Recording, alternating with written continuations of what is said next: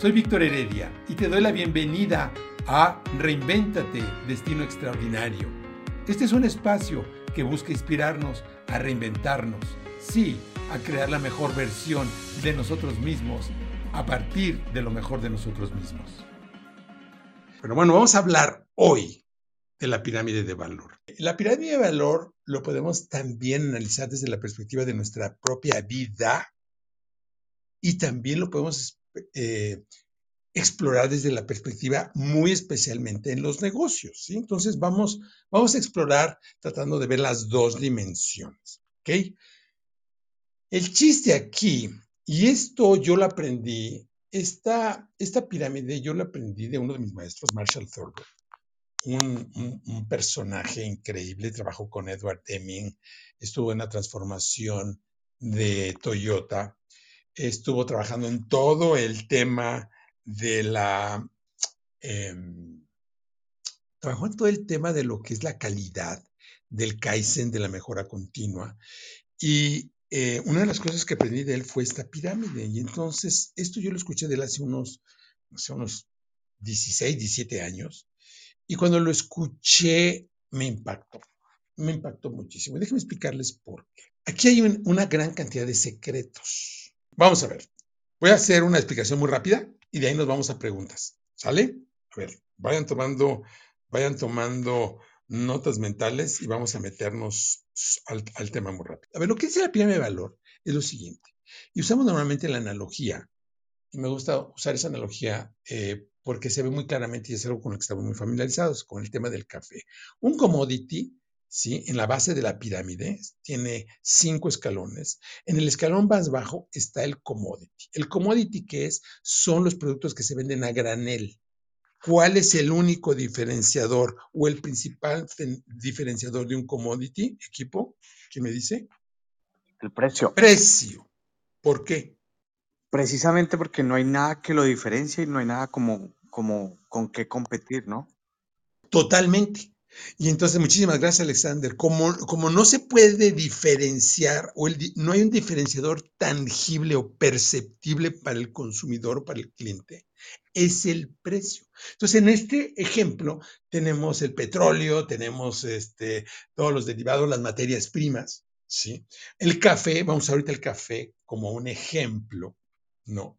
Eh, una, una taza de café a granel pues vale, pues, en, un costal, pues, vale cualquier cosa, no está procesado, ¿sí? Es un commodity, ¿ok? Entonces, eh, si, hiciéramos un ejemplo, ¿no? El, en commodity quizás costará un, centavo de dólar una taza de café.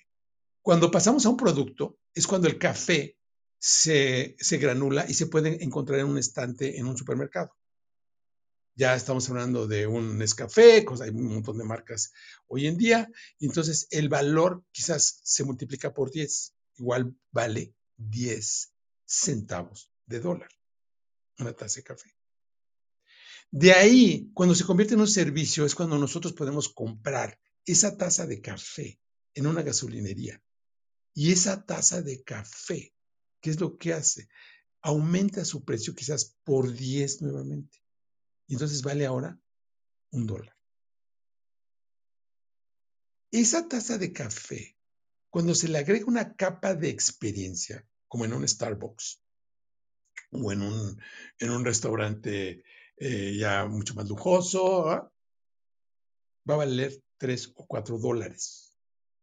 ¿Ok? Y aquí lo importante es el último nivel dentro de esta pirámide de valor, que es la transformación. Y entonces, en realidad, lo que vamos a platicar, y me gustaría que exploráramos, es en qué consiste la transformación. Muchos de ustedes, algunos que ya tomaron el Reinventate Business, y todos los que estamos metidos en este tema, es importante que comprendamos realmente la profundidad de esta pirámide. Es importantísimo. Yo ayer estaba en una empresa, una empresa eh, buenísima, una empresa que se dedica eh, a, dar eh, pues bueno, no tenían claro qué es lo que hacen. Ese es el tema. Entonces lo que están haciendo es una empresa que me vende, no sé, unos 50 millones de dólares. Abrieron una nueva negocio, nueva unidad de negocio. Y en esta unidad de negocio lo que, lo que hicieron fue eh, generar una representación comercial de una tecnología que tiene inteligencia artificial. Y entonces, eh, a la hora de que estaban viendo, pues no han vendido nada en cuatro o cinco meses, están entrando al mercado. Y entonces pasaron sus presupuestos y pasaron todo su, su forecast, ¿no? Para este año. Y entonces lo que decía, no, es que tenemos que mejorar las ventas. Y yo estaba ahí, pues no, no es un problema de ventas. No van a poder vender nada. ¿Por qué no van a poder vender nada? Porque lo que están vendiendo es una tecnología. O sea, casi, casi, en este caso es un producto o incluso un commodity. Lo que no, fíjense, la falta de percepción de esto, en primer lugar, lo, lo que está provocando es que no estén vendiendo y en segundo lugar es que dejen de ganar una cantidad de dinero que puede ser increíble si ellos agregan una capa de valor, que puede ser un servicio, que puede ser una experiencia o incluso que pueda convertirse en una transformación de negocios. Ya le metieron bastantes decenas de miles de dólares, no van a vender nada. Por eso creo que es muy importante entender este concepto. ¿ok? Déjame cerrar con un punto importante. El conocimiento que hoy en día todavía es muy valorado en muchos lugares, el conocimiento se ha convertido en un commodity. Todavía los que pues crecimos en una en un entorno donde tu eh, currículum, tu nivel académico es bastante importante, entre comillas. Estamos en un entorno donde el conocimiento es un commodity. O sea, que el conocimiento per se ya no genera valor. O puede suceder, como hablando en el caso de café, pues ya está disponible. Y por ello, los infoproductos que no agregan cierta cantidad de valor, entonces tienden a bajar de precio. ¿Ok? Entonces es importante entender esto. Muy bien, entonces vamos a ver. Vamos a empezar con preguntas y vamos a empezar a explorar el tema. Entonces, em, empiecen a preguntar, si no, yo les voy a preguntar a ustedes. ¿Cómo ven el tema? Y me gustaría los que están teniendo ya una experiencia y que se están sumergiendo en el tema del emprendimiento y todo, ¿cómo ven este, este tema de la pirámide de valor y cómo les ha ido en este proceso? A ver, ¿quién quiere arrancar? Y lo podemos hacer la analogía también a la vida cotidiana, ¿eh? a, la, a la parte personal. ¿Quién dice yo? Hola, mi estimado Alberto, ¿cómo estás? Bienvenido, pase usted. Buenos días a todos, buenos días, gracias Vic. Pues yo creo que es algo súper, súper, súper importante. Eh, justamente el fin de semana tomé una capacitación acerca de ventas y negociación y nos mencionaban algunos, algunos personajes de esta capacitación que es súper, súper importante el agregar valor a las personas y ser memorables con nuestros productos o servicios, porque las, las personas eh, buscamos el valor o la transformación detrás del producto o servicio, no es como tal que, que ejemplo, que te compres, no lo sé, una eh, bueno, un, ejemplo un poquito burdo que, yo utilicé o que yo, con el cual yo, eh, pues, relacioné el conocimiento fue que yo no compro una crema corporal, pues nada más porque sí, me gusta cierta marca, eh, porque me deja la piel como muy suave, ¿no? Y, la siento muy humectada. Entonces, realmente estoy comprando ese valor o esa transformación que me aporta a mí la crema y no como tal el producto. Entonces, creo que es un tema que si entendemos podemos aplicar muchísimo porque de esta forma pues agregamos valor a las personas y las personas eh, a cambio de este valor pues están contentas de adquirir nuestros productos o servicios y por consiguiente pues esos son ventas para, para nuestro negocio. Gracias Alberto, excelente punto. A ver, qué bueno que tocaste el tema de la transformación porque aquí lo importante es que realmente entremos al meollo del asunto. ¿Qué nos referimos con transformación? ¿Una crema te puede dar transformación? ¿Perdón? ¿En qué caso? A ver, dime. Pues, ejemplo, yo eh, cuando salgo de bañarme, pues siento mi piel así como, como, este, reseca, como que se estira cuando la muevo de mi cara principalmente. Entonces, pues echarme un poquito de cremita me gusta porque siento como me refresca mucho la piel, me humecta y pues me, me, me gusta esa sensación de estar así como, como con mi piel no, no estirada. ¿Y si no te la sigues poniendo, qué pasa? Eh, mi piel precisamente se reseca y pues no, no, no me gusta, no me gusta sentir. A eso no nos referimos como transformación. Esa es una cualidad del producto. Ese es un beneficio. Es como si te tomas una coca.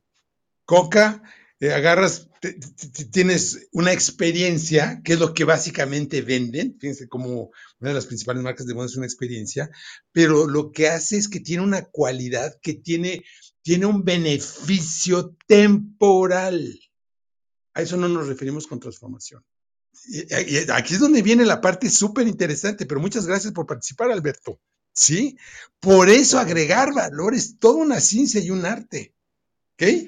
Entonces, vamos a ver de qué tipo de transformación estamos hablando. Ahorita te doy la, palabra, Sarita, porque estamos hablando de la punta de la pirámide. Déjenme nada más agregar un, un detalle. Lo que decía Marshall es que si tú eres capaz de realmente, esto que le estoy diciendo vale una fortuna, ¿eh? Aquí está el secreto de poder exponenciar la cantidad de retorno o de utilidad que puedes tener al desarrollar una innovación, mucho más allá de un producto o servicio. Vale, vamos. Muchas gracias, Alberto. A ver, Sarita, creo que tú querías comentar. Sí, Víctor, solo para afianzar un poquito lo que estabas hablando del tema de la transformación, considero pues en el campo en el que yo me muevo, que es el de asesorías, es supremamente importante que la persona pueda ver que está en un punto, ya sea A, y la vas a llevar, y esa transformación es el proceso para llevarla hasta ese punto B. Pero es bien básico que en ese proceso haya conexión. Es decir, si nosotros no conectamos o no logramos encontrar que ese producto, servicio o experiencia conecte con ese cliente, durante el proceso, la experiencia de llevarlo de A a B va a ser mucho mejor si está conectado. Ok, Gracias, Sarita. A ver, vamos a, profundizar un poquito más en el tema. ¿A qué nos referimos con ir del punto A o B? ¿A qué nos referimos con transformación? Porque, a ver, lo que decía Marshall Surfer, Marshall fue maestro de Tony Robbins, de Robert Kiyosaki, de muchos así súper, súper ahora este, líderes de negocios, y decía que la persona que encuentre y descubra la fórmula para crear transformación predecible, es la fórmula para hacerse millonario. ¿A qué nos referimos con transformación predecible? Tienes que hacerlo o describir esa transformación en un proceso. El chiste es que si tú determinas y entiendes verdaderamente el proceso por medio del cual se logra esa transformación y después lo puedes sistematizar, entonces, la sistematización lo que va a permitir es, va a permitir hacerlo predecible y hacerlo escalable. Pero el secreto está en que tú puedas determinar el proceso con toda precisión. Entonces, ahorita si tú dices, es la persona que va de B, ¿cuál es el proceso? Tú defines el proceso. El poder de tu proceso de transformación depende del poder de tu proceso y de que la persona lo siga. De acuerdo. Si no lo sigue, pues no, no, va a tener resultado. Y ahí es donde viene cuando tú tienes un sistema predecible, entonces es donde puede, viene la jugada mágica, que es el risk reversal. Si no logras el resultado, te doy una garantía. Pero requiere de que esté perfectamente definido el proceso y de que la persona tenga un... Entonces aquí cuando tenemos esto es muy importante que el cliente sea el cliente adecuado. El cliente que que tiene realmente la voluntad, que tiene la disposición y el ánimo de qué?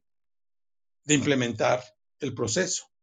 A diferencia, por ejemplo, de, cuando se venden infoproductos, cursos, el 97% de la gente que compra o compramos, ¿no? Porque yo también soy muy adicto a comprar cursos, no los usamos. No los usamos o no los implementamos. Pero ni siquiera el 97% de la gente ni siquiera termina los cursos. ¿Por qué? Porque es conocimiento. Y porque también requiere que la gente nos, nos involucremos en eso.